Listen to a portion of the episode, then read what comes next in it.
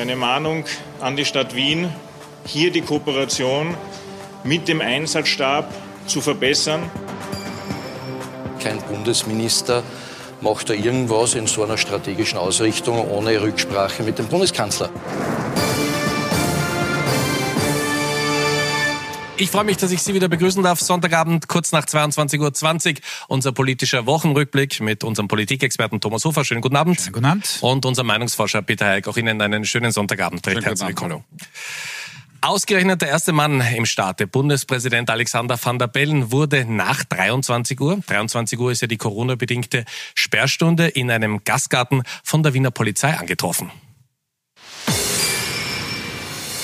Hier bei diesem Italiener in der Wiener Innenstadt kontrolliert eine Polizeistreife gegen 0.20 Uhr ein Paar, das sich noch im Schanigarten aufhält.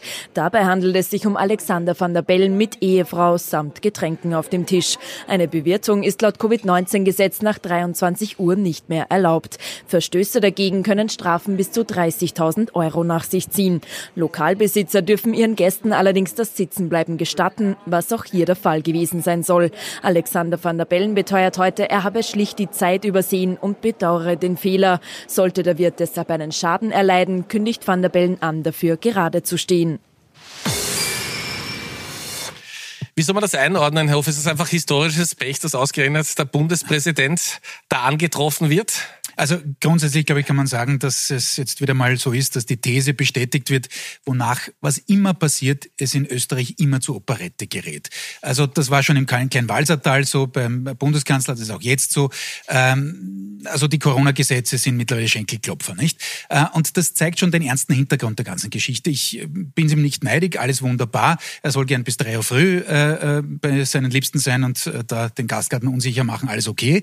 Aber es gibt nun mal die Gesetze. Gesetze. Und die Gesetze wurden verabschiedet vor kurzem und die sind streng. Ich halte das auch für Unsinn im Übrigen, die Sperrstunde um 23 Uhr. Aber es geht nicht darum, was ich vom Gesetz halte, sondern es geht darum, welche Vorbildfunktion äh, die obersten Repräsentanten in dieser Republik abgeben. Und wenn Sie jetzt Wirte fragen, wie es Ihnen damit geht, wenn Sie die Nachricht hören, die um 23 Uhr die Gäste nach Hause schicken äh, und das sehr streng handhaben müssen. Und was weil die Gäste ihnen dazu sagen oft, ja? Genau, weil ihnen ansonsten eben 30.000 Euro äh, Strafe drohen. Na, die werden ihnen äh, ihre Meinung schon relativ deutlich verkickern. Und das äh, gilt einfach, dieser Grundsatz, was für die Frau Waberl gilt äh, in ihrem kleinen Wirtshaus, das muss halt auch für den Bundespräsidenten gelten und auch für den Bundeskanzler.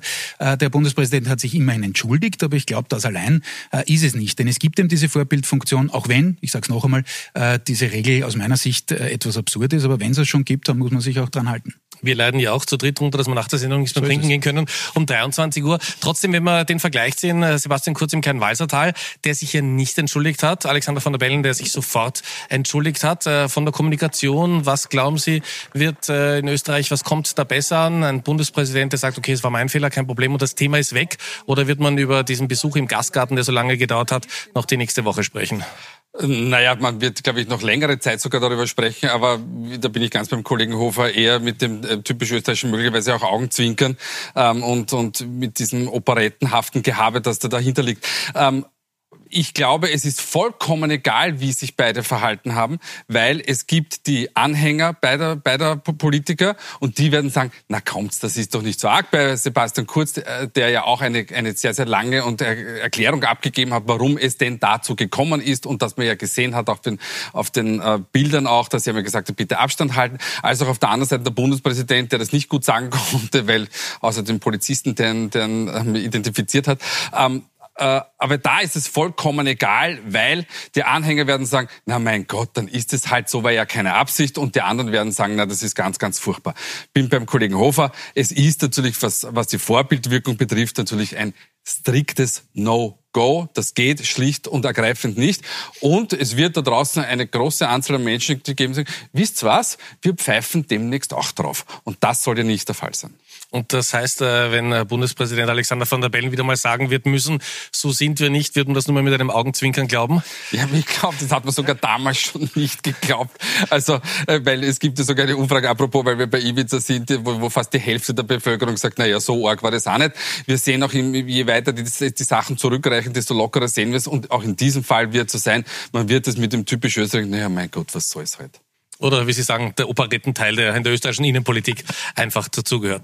Kommen, zu, kommen wir zu einem weiteren großen Thema, das uns in dieser Woche politisch beschäftigt hat. In Wien hat es eine Häufung von Corona-Fällen gegeben in einem Verteilzentrum der Post und das hat auch zu einem politischen Schlagabtausch geführt und zwar zwischen zwei türkisen Ministern, allen voran dem Innenminister und dem Wiener Stadtrat für Gesundheit.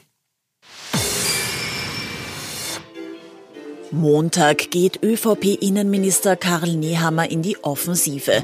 Wegen der gehäuften Zahl an Corona-Infizierten fordert er vom Roten Gesundheitsressort in Wien mehr Transparenz und spricht eine Mahnung aus. Eine Mahnung an die Stadt Wien, hier die Kooperation mit dem Einsatzstab zu verbessern, das Hilfsangebot des Innenministeriums, aber auch der Landespolizeidirektion Wien anzunehmen, weil es jetzt unser gemeinsames Ziel sein muss, alles zu tun, um eine zweite Welle zu verhindern. Wiens Gesundheitsstadtrat Peter Hacker wirft dem Bundesminister daraufhin vor, er betreibe mit seiner Kritik an Wien bloß Vorwahlkampf für die Landtagswahl. Nehammer schießt zurück. Mein Bedürfnis und mein Bedarf als Innenminister an Wahlkämpfen ist absolut gestillt. Das, was wichtig ist, ist, dass wir jetzt zusammen helfen, einem Wellenbrecher zu bauen in Wien. Es darf da nicht zu einer neuen Infektionswelle kommen, die die Normalität, die wir alle anstreben, uns dann wieder nimmt, weil wieder neue Maßnahmen gesetzt werden müssen. Aber auch der mächtige Wiener Bürgermeister Michael Ludwig steigt in den Ring. Die Großstadt würde die Krise gut meistern. Die Vorwürfe könne er nicht nachvollziehen. Kein Bundesminister macht er irgendwas in so einer strategischen Ausrichtung ohne Rücksprache mit dem Bundeskanzler. Deshalb fordere ich den Bundeskanzler auch auf, hier für Ordnung zu sorgen in seiner Bundesregierung. Wir wollen uns das in Wien nicht gefallen lassen. Doch der türkise Teil der Bundesregierung erhöht am Mittwoch die Schlagzahl. Mit Susanne Raab attackiert eine zweite Ministerin die Verantwortlichen in Wien und fordert mehr Transparenz ein. Wenn wir nicht wissen, wie viele Infektionen es konkret in diesen Flüchtlingsheimen gab, dann äh, ist es auch schwierig, dass wir die weiteren Strategien danach ausrichten. Um Schadensbegrenzung sind bei dem Thema die Grünen bemüht, die ja auch in Wien in der Regierung sind. Ich sehe jetzt da aber keine äh, Besonderheiten oder, oder schlimmen Dinge da, wenn Sie das meinen. Werner Kugel in der Rolle, den wir sehr gut kennen, ja. Ja, äh, zwischen äh, den fast, spielt fast wie Libero noch äh, den Ball irgendwie weg, ja? Ja. Aber trotzdem, man weiß ja, ÖVP, da ist schon viel überlegt, kommunikationstechnisch, das ist doch kein Zufall, dass da zwei Minister in einer Woche Wien angreifen. Also wenn was ausschaut wie Wahlkampf, riecht nach Wahlkampf und auch noch so schmeckt, dann ist es wahrscheinlich Wahlkampf. Und natürlich ist es Wahlkampf. Da braucht man nicht jetzt da groß herumdeuteln. Selbstverständlich sind das äh, sozusagen die Schatten, die äh, dieser Wien-Wahlkampf dann im Herbst, äh, der tatsächlich im Herbst stattfindet, vorauswirft. Äh, und insofern, ja, äh, das nutzt auch beiden. Das ist vielleicht das Interessante daran, äh, dass natürlich die ÖVP da massiv reingeht. Auch nicht zum ersten Mal, dass es jetzt nicht der Kanzler oder der Spitzenkandidat, der Finanzminister selber ist, sondern dass da halt sozusagen die zweite Reihe, jetzt was Wien angeht, ähm, den Angriff reitet. Und auf der anderen Seite ist es natürlich auch so, dass es der SPÖ nutzt. Der ÖVP nutzt es deshalb, weil sie natürlich in Richtung FPÖ-Wählerschaft gehen kann. Die hatten das letzte Mal 31 Prozent rund Wähleranteil. Da wird die ÖVP massiv wildern in diesem äh, Teich. Und auf der anderen Seite, wir haben es gerade gehört im Beitrag, kann natürlich auch der Bürgermeister und der Sozialstaater können sich hinstellen und sagen, schon wieder unser äh, schönes Wien ist der Angriffspunkt, die Zielscheibe äh, für die Bundesregierung. Und da ist es natürlich auch gut für die Bürgermeisterpartei, auch auf Kosten der Grünen möglicherweise, äh, dass man da eben möglichst viel von diesen 39 Prozent vom letzten Mal bei sich behalten kann. Das Problem haben in dem Fall, und das hat man auch gesehen, schön in diesem Zuspieler, die Grünen, denn die sitzen zwischen den Stühlen. Die sind in beiden sowohl im Bund wie auch im Land. Die tun sich damit natürlich deutlich schwerer als die beiden Parteien, die jetzt versuchen, sich da äh, in diesem Showdown sozusagen jeweils zu profilieren. Was aufgefallen ist, Johanna Mikl-Leitner, die niederösterreichische Landeshauptfrau, auch äh, von der ÖVP, hat aber genau in dieser Woche auch gesagt, dass sie mit der Zusammenarbeit mit Wien sehr, sehr zufrieden ist. Das wirkt doch jetzt nicht besonders akkordiert. Äh, das wirkt möglicherweise nicht akkordiert, ist aber ein Klassiker, möchte ich fast sagen, ähm, von Landeshauptmännern und Landeshauptfrauen, die ähm, dann der Bundespartei signalisieren, liebe Freunde, wir fahren aber schon noch unseren eigenen Weg. Abgesehen davon ist natürlich Niederösterreich auf, auf eine, eine gute Ebene. Das ist ja nicht äh, erst seit Michael Häupl Hackel so und, und Michael Ludwig so, ähm, sondern es war schon immer so, äh, natürlich angewiesen auf eine, eine gute ähm, ähm, gemeinsames Arbeiten. Nicht, wenn wir bedenken, dass ja wahnsinnig viele Menschen nach Wien einpendeln aus Niederösterreich, wenn man weiß, dass viele Wien und Wienerinnen ähm, sowohl aus privaten als auch nach, aus beruflichen Gründen nach Niederösterreich fahren, ähm, wo man weiß, es gibt wahnsinnig viele Schnittstellen. Ich sage nur öffentlicher Verkehr etc. Also da, da gibt es ja ein großes Zusammenspiel beider Länder. Und wenn man jetzt der Meinung ist, das läuft gut, na, dann haben die niederösterreichischen Landesfürsten das immer noch und Fürstinnen in diesem Fall ähm, immer noch, noch bekannt gegeben, um auch der eigenen Partei zu signalisieren, wir sind schon hinter euch, wir stehen hinter euch, das ist gar keine Frage, aber wir fahren da und dort schon unseren eigenen Weg. Und insofern hat uns, glaube ich, hier die Haltung von Johanna Mikl-Leitner wirklich nicht überrascht. Und welche Rolle spielt Sebastian Kurz? Gehen wir ein bisschen ins Archiv und schauen wir zu Anfang Mai zurück. Da gab es ja heftige Kritik am Bundesland Tirol mit dem Handling der Corona-Krise. Und hören wir uns mal an, was Bundeskanzler Sebastian Kurz damals am 8. Mai gesagt hat. Ich glaube, man sollte vorsichtig sein äh, bei der Suche nach Schuldigen, weder was die Personen noch was die Regionen betrifft. Also man hat den Eindruck, wenn es da um ein ÖVP-Bundesland geht, geht's ja, anders. Äh, klar, äh, das ist auch so, das ist Politik, das ist äh, auch während Corona so, das ist ja eh der Normalfall. Also ich kann mich nicht an eine Und Zeit Archiv erinnern. ist schon was Feines, gell? Das ist ja. die Rache des Journalisten, das haben Sie wieder schön vorgeführt, Herr Knapp, gar keine Frage. Ja, natürlich wird da auch mit zweierlei Maß gemessen, ist ja logisch. Auf der anderen Seite, und das muss man ja Wien schon auch zum Vorwurf machen, ich habe das an dieser Stelle auch vor einigen Wochen schon einmal gesagt, ich, ich, ich, ich habe sie nicht fassen können, dass der Wiener Bürgermeister sich nicht stärker als Krisenmanager in dieser Krise äh, herausstellt, dass er zum Beispiel hergeht und jede Woche eine Pressekonferenz, gibt er eh äh, sehr, sehr viele davon, jedenfalls auf Bundesebene, äh, und sagt so, wie steht Wien im Vergleich zu anderen internationalen Metropolen? Denn ganz ehrlich, der Vergleich mit dem Burgenland oder Kärnten, und das ist jetzt nicht bös gemeint, ist jetzt nicht wirklich die Benchmark für eine Zwei-Millionen-Stadt, sondern das ist dann schon der internationale Vergleich von Madrid über Barcelona bis hin zu Mailand, London, Paris, sie suchen sich's aus. Ähm, und das hat man immer verabsäumt. Und da war man einfach wieder einmal, muss man sagen, in der Wiener Stadtregierung passiv, denn das ist das, was die ÖVP schon sehr gut kann. Äh, und da rede ich jetzt nicht von der Faktenbasis, sondern einfach Druck zu machen in der Öffentlichkeit. Und natürlich hat die ÖVP auch Druck gemacht äh, während dieser Tirol Tiroler Krise, wir haben es ja äh, ausführlich auch besprochen mit Ihnen, damals noch quasi fernmündlich, ähm, dass das natürlich aus den Medien wieder rausgeht. Also da ist einfach die Frage, wer ist am Platz, äh, wer macht welchen Druck äh, in welche Richtung. Aber trotzdem, über die Angriffe muss sich doch zum Beispiel Peter Hacker auch freuen, weil der bekommt ja fast wie eine Flanke in den Strafraum. Wir wissen, dass er gut ist, was Saga betrifft und die nützt er auch Stück um Stück. Also um wieder mal ins, ins Fußballerische ja. zu, zu fallen. Horst Rubisch, wer ihn noch kennt, erinnert mich ja. ein bisschen von der Spielart Peter Hacker. Ähm, der war ein sehr erfolgreicher Stürmer, was muss man dazu sagen. Ähm, ich glaube ja, es gibt eine Zweiteilung in der Rollenverteilung in, in, in, der Wiener Stadtpolitik, nämlich den mehr oder weniger ruhig dahin regierenden Michael Ludwig und Peter Hacker, der an die Front geht und eher die, die Auseinandersetzung auch sucht und auch anzieht. Und der auch schon lange im Geschäft ist, weil Sie haben diese Woche auf Twitter wahrscheinlich gesehen, das Foto, das von ihm aufgetaucht Absolut, ist. Ja. aus Anfang der 90er Jahre im, im, im kanarigelben ähm, ja. am Sakko.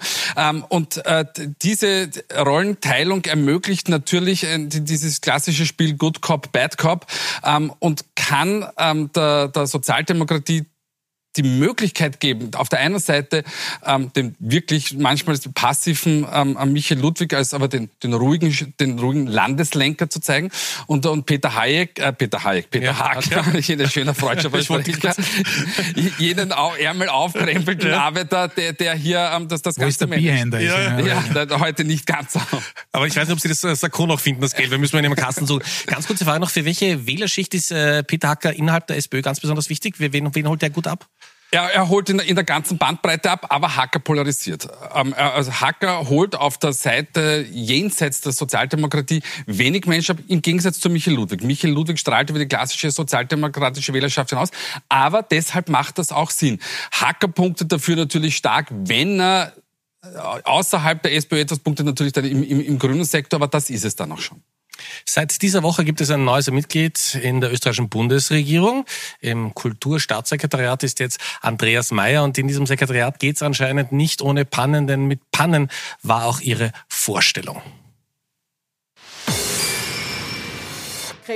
Es ist finster geworden in Österreichs Kulturlandschaft. Die Künstler tappen seit Corona im Dunkeln. Doch sie soll für Erhellung und Klarheit sorgen. Vielleicht ist ja der minutenlange Stromausfall während der heutigen Pressekonferenz genau so zu deuten. Andrea Mayer, bisher Kabinettschefin von Bundespräsident Alexander van der Bellen, wird als neue Staatssekretärin für Kunst und Kultur vorgestellt und ist startklar, wie sie sagt. Wir haben eine wirklich lebendige Kunst- und Kulturszene. Diesen Reichtum gilt es zu schützen, dafür zu lobbyieren und vor allem staatlich zu finanzieren. Gerade freischaffenden Künstlern will sie rasch und unbürokratisch helfen. Sie sind seit Einführung der Corona-Maßnahmen ohne Job und bekommen oft kein Geld aus dem Härtefonds. Auch die meisten Kulturbetriebe sind weiterhin im Corona-Tiefschlaf. Hier verspricht Meyer rasch die Bedingungen für eine Öffnung zu klären. Im Kulturbetrieb findet ihre Bestellung jedenfalls großen Anklang kenne Frau Mayer seit vielen Jahren. Sie ist eine der versiertesten, profiliertesten und am besten vernetzten, kulturpolitisch äh, hocherfahrene Persönlichkeiten dieses Landes. Also ich freue mich, dass diese doch komplexe Agenda einem echten Experten, einer echten Expertin anvertraut wird. Das ist mehr Lob, als Ulrike Lunacek in ihren 129 Tagen als Staatssekretärin zu hören bekommen hat. Ob Andrea Mayer diesem Lob gerecht wird, muss sie aufgrund der angespannten Situation in der Kultur bereits früher zeigen. Und Andrea Mayer heißt das natürlich absolut richtig. So, aber kommen wir wieder zu den Fakten. Eine rote, die bei den Grünen aushelfen muss, das macht doch keinen besonders schlanken Fuß. Äh, nein, Grün intern macht ja. es das nicht. Da gibt es auch schon die ersten äh, Protestgruppen, die sich jetzt zwar nicht gegen Frau Mayer äh, richten, aber die mittlerweile bemängeln, wie man da umgegangen ist mit Ulrike Lunacek. Und da müssen wir eben noch einmal zurückblenden an den Beginn der Regierungsbeteiligung, wo einfach ein grüner Selbstfaller nach dem nächsten vorgekommen ist. Als man zuerst eben den Herrn Meichenitsch im Finanzministerium haben wollte als Staatssekretär, was auch macht strategisch die bei weitem bessere und gewichtigere Entscheidung gewesen wäre, äh, wo dann eben Eva Blimlinger eigentlich gesetzt gewesen wäre für dieses Staatssekretariat, äh, dann aber natürlich einige, vor allem grüne Frauen, gesagt haben, na Moment mal, die kommt schon wieder nicht von uns, so wie auch äh, die Frau Sadic nicht im Justizministerium. Also nein, nicht mit uns, das muss eine von uns werden, das muss Frau Lunacek werden. Und all diejenigen, die damals schon auf die Barrikaden gestiegen sind, intern, die tun das natürlich jetzt auch wieder. Weil, und das muss man schon sagen, auch nicht gerade fein mit Frau Lunacek umgegangen wurde, grün intern.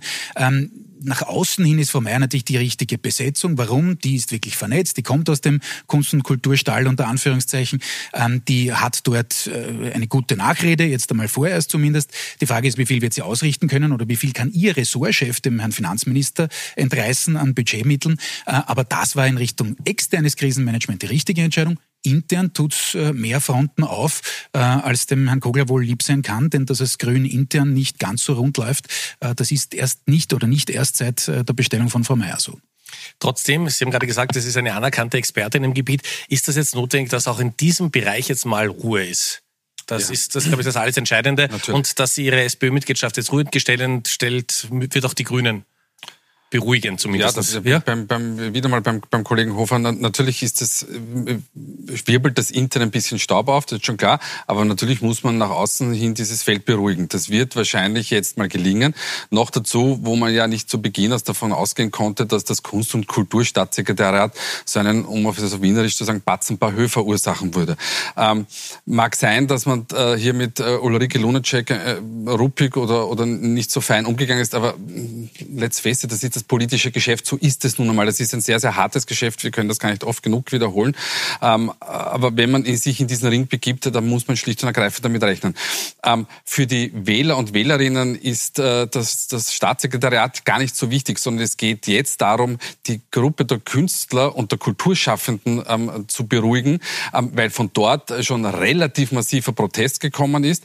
Und dieses Feld muss man um es vorsichtig zu sagen, stillstellen. Man muss schauen, dass, es, dass die Menschen auch natürlich gut versorgt werden, dass sie auch nicht das Gefühl haben, hinter anderen Berufsgruppen hintanzustellen. Und wenn das geschaffen ist, dann ist das schon ein ganz, ganz wichtiger Schritt für Werner Kogler. Es, es kommt noch eine Geschichte dazu und die ist, äh, glaube ich, nicht unwichtig, denn ähm, gerade was die Grünen intern angeht und, und die Personalressourcen, die man hat oder eben nicht hat, äh, das muss man auch dazu sagen, es hätte schlicht und ergreifend niemanden aus dem internen grünen Kreis gegeben. Ähm, und äh, zu Frau Lunacek noch einmal, da bin ich komplett beim, beim, beim Kollegen. Äh, ich glaube, dass Frau Lunacek vom Thema Kunst und Kultur so viel Ahnung hatte, ungefähr am Beginn, äh, wie Rudolf Anschober vom Thema Gesundheit. Aber bei Anschober hat man gesehen, wie schnell man sich einarbeiten kann, wie man kommunikativ das durchaus zum eigenen Vorteil umdrehen kann, wenn man ein gestandener und gelernter Politiker ist. Und das bestärkt ja eigentlich auch äh, uns alle hoffentlich in der These, dass man als Politiker jetzt nicht der erste Fachexperte sein muss, sondern dass man, wenn man es kommunikativ schafft, äh, auch ein Haus, ein Ministerium führen kann, ähm, dass man dann natürlich auch realisieren kann. Das zeigt der Anschober, jedenfalls kommunikativ. Und die Frau Lunacek, äh, ja, da ist es halt äh, dramatisch daneben gegangen. Weiteres wichtiges Thema für die Grünen natürlich der Ausbau des öffentlichen Verkehrs. Und da konnte die Infrastrukturministerin ein 300 Millionen Euro Paket verkünden in dieser Woche. Ein Projekt, ein Paket, das vorzeigt, dass wir, wenn wir nach der Krise investieren, wenn wir klug investieren, dann können wir stabile und zukunftsfähige Arbeitsplätze sichern. Mit diesem Paket bis zu 53.000 Jobs in Österreich, aber auch in den Klimaschutz investieren. Es war ja immer so die Rede, äh, die Regierung äh, aus zur Welten, jetzt ist den Grünen zugeordnet Klima und man hat so ein bisschen das Gefühl, da äh, ist auch die ÖVP froh und tut auch was, damit die Grünen mit ihrem Kernthema da jetzt wieder endlich wieder mal vorkommen, mit diesem Paket so als Strohhalm. Ob ob die ÖVP für den äh, Koalitionspartner hier was macht oder nicht, weiß ich nicht. Da, da kann man nur, nur spekulieren. Für die Grünen war es natürlich eine, eine ganz, ganz wichtige ähm, Positionierung, um zu zeigen, wir kommen nicht unter der Räder, wir, wir behalten weiterhin unsere Themen im Blick. Ähm, in früheren Zeiten hätte man gesagt, na, 300 Millionen, das ist aber schon recht ordentlich. In Zeiten von Corona sind 300 Millionen, es tut mir leid, das sagen zu müssen, Peanuts. Aber ähm, es, es, es wird für die Grünen ganz, ganz wichtig sein, ins, insbesondere auch für Eleonora Gewessler, weil sie äh, in letzter Zeit natürlich etwas in den Hintergrund gerutscht ist, jetzt wieder den, den Schritt nach vorne zu machen. Übrigens auch interessanter Vergleich mit Ulrike Lunacek nochmal. Ähm, ähm, Gewessler kommt aus ihrem Geschäft und kann dieses Geschäft, kann aber auch die Kommunikation. Und man sieht, dass es auch in schwierigen schwierigen Zeiten für Sie deutlich leichter ist ähm, ähm, als eben für die anderen Kolleginnen und Kollegen. Sie haben die 300 Millionen als Peanuts äh, genannt. Wenn wir dann die 38 Milliarden denken, die die Regierung zur Verfügung stellt, koste es, was es wolle. Wie kommen denn diese Versprechen an bei der Bevölkerung? Äh, auch in dem äh, Blick, dass man weiß, dass noch nicht alles auch bei den Menschen angekommen ist, die äh, sich beworben haben um, um, Kurzarbeit und so weiter und so weiter. Ja, also jetzt ist immer die Frage, wer bekommt denn das mit, dass etwas nicht angekommen ist? Ich, ich glaube, die, die, die den Antrag gestellt haben. Richtig, genau. Das ist nicht die breite Bevölkerungsmasse, insbesondere natürlich, was nicht die Selbstständigen betrifft, von denen gibt es in Österreich halt nicht so viele. Grundsätzlich kommen die Maßnahmen gut an. Also eine Mehrheit sagt uns, ja, diese Maßnahmen funktionieren. Sie, sie finden diese Maßnahmen auch gut und wirksam. Aber es sind nur 16 Prozent, die sagen, ich finde, es ist eine sehr gute Maßnahme ist. Und da merkt man schon, dass wir hier in der Mitte 42 Prozent sagen, es kommt eher gut an, also sagen uns 21 Prozent kommt eher nicht gut an. Wir haben also ein fast zwei Drittel der Bevölkerung, die sich ihrer Meinung nicht ganz sicher sind. Und da sieht man, dass diese, dass diese Maßnahmen zwar gut geheißen werden, aber ob sie wirklich wirken, da ist man sich nicht ganz so sicher. Ähm, was wir noch zeigen können, ist die freiheitliche Wählerschaft, wie weit sich nämlich die Freiheitlichen ähm, von den anderen Parteien entfernt haben und auch die Erklärung, warum Herbert Kickl jetzt einen strikten Anti-Corona-Kurs fährt und Anti-Regierungskurs fährt. Nur 30 Prozent, also 8 und 22 Prozent der freiheitlichen Wähler sind der Meinung, die, diese Maßnahmen funktionieren gut. Und deshalb fährt die Freiheitliche Partei jetzt eine ganz klare Kontralinie, um hier ihre Wähler ähm, abholen zu können. Kommen wir zum Schluss der Sendung wie gewohnt noch zu den Top und Flops dieser Woche. Wir haben die beiden Herren, Thomas Hofer und Peter Eick, wie gewohnt getrennt voneinander gefragt. So, schau mal, wer in dieser Woche besonders positiv aufgefallen ist und wer hätte es durchaus besser machen können. So, ich muss noch hinschauen. Ah, gut, ja. okay. Ich, ich beginne vielleicht ja, ich äh, mit den Herrn, äh, der, den ich zum Flop äh, erkoren habe diese Woche. Äh, kennen vielleicht nicht alle, ist auch kein Politiker, sondern der Chef der Post. Ähm, ich finde, das Management und vor allem das Krisenmanagement, wie man auf diesen Cluster da reagiert hat, äh, Verteilzentrum, die vielen... Genau, war unter jeder Kritik, denn das war so ähnlich wie in der Politik, nicht? Habe mich dann erinnert gefühlt und gedacht, na, vergehen wir einmal außerhalb der Politik, so auf die Art, na, wir haben alles richtig gemacht, alles wunderbar, mit Leiharbeitern kein Problem, äh, wir haben jetzt die Soldaten sozusagen, äh, äh, um die bitten müssen, auch kein Problem.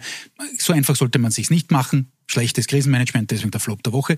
Ähm, über Jana Mikl-Leitner haben wir schon geredet. Äh, war einfach wieder mal, äh, Kollege Hayek hat es vorher schon angesprochen, ähm, so ein suffisanter Schlenkerer, äh, der gezeigt hat, ja, die niederösterreichische ÖVP ist nicht nur selbstbewusst, sondern sie weiß auch strategisch, wie man sich zu verhalten hat. Und deswegen hat sie ganz bewusst diese Linie, die da gekommen ist vom eigentlich eigenen Innenminister, der ist ja auch ein Gewächs der niederösterreichischen ÖVP, bewusst konterkariert. Und ja, das spricht mal wieder für die, ähm, die eigene Strategie Die die ÖVP in Österreich da immer wieder fährt. Also das heißt, in der niederländischen ÖVP würde man sagen, Erwin Pröll wäre stolz auf Sie.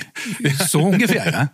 So, bei Ihnen wieder eine Mischung. Da ist, ja? ist er möglicherweise ja. auf Karl Nehammer nicht ganz so stolz. Ja. Ähm, ich habe ihn nicht wegen der Kritik an Wien ähm, und weil es auch zum Wahlkampfgeschäft gehört, zum Flop der Woche gemacht, sondern wegen seiner Wortwahl, nämlich pandemischer Tsunami, Wellenbrecher etc. Das sollte jetzt die ÖVP schon gelernt haben, dass dieses Hochjatzen der Themen ihnen früher oder später vielleicht sogar auf den Kopf fallen kann und dementsprechend auch nicht zur Beruhigung der Bevölkerung beiträgt. Und vom Innenminister erwartet man sich eine andere Wortwahl, auch wenn er Kritik zu äußern hat. Ähm, Top der Woche ähm, Angela Merkel äh, und Herr Macron ähm, für ihre Initiative in Europa für die, für die, um, die, um, die, um die 500 Milliarden, um die, die, die schwächeren Länder zu unterstützen. Ich finde das insofern gut, egal wie es denn dann ausgestaltet ist tatsächlich, aber es wurde endlich mal wieder auf europäischer Ebene eine Initiative gesetzt, die zeigen soll, wir werden alle miteinander nur gemeinsam gut durch diese Krise kommen und nicht in, in, in den Einzelstaaten Interessen verweilen. Ich danke Ihnen ganz herzlich. Ich darf mich bei Ihnen fürs Zuschauen bedanken, wünsche Ihnen noch einen angenehmen Sonntagabend. Nachrichten morgen wieder pünktlich wie gewohnt um 19.20 Uhr. Schöne Woche. Auf Wiedersehen.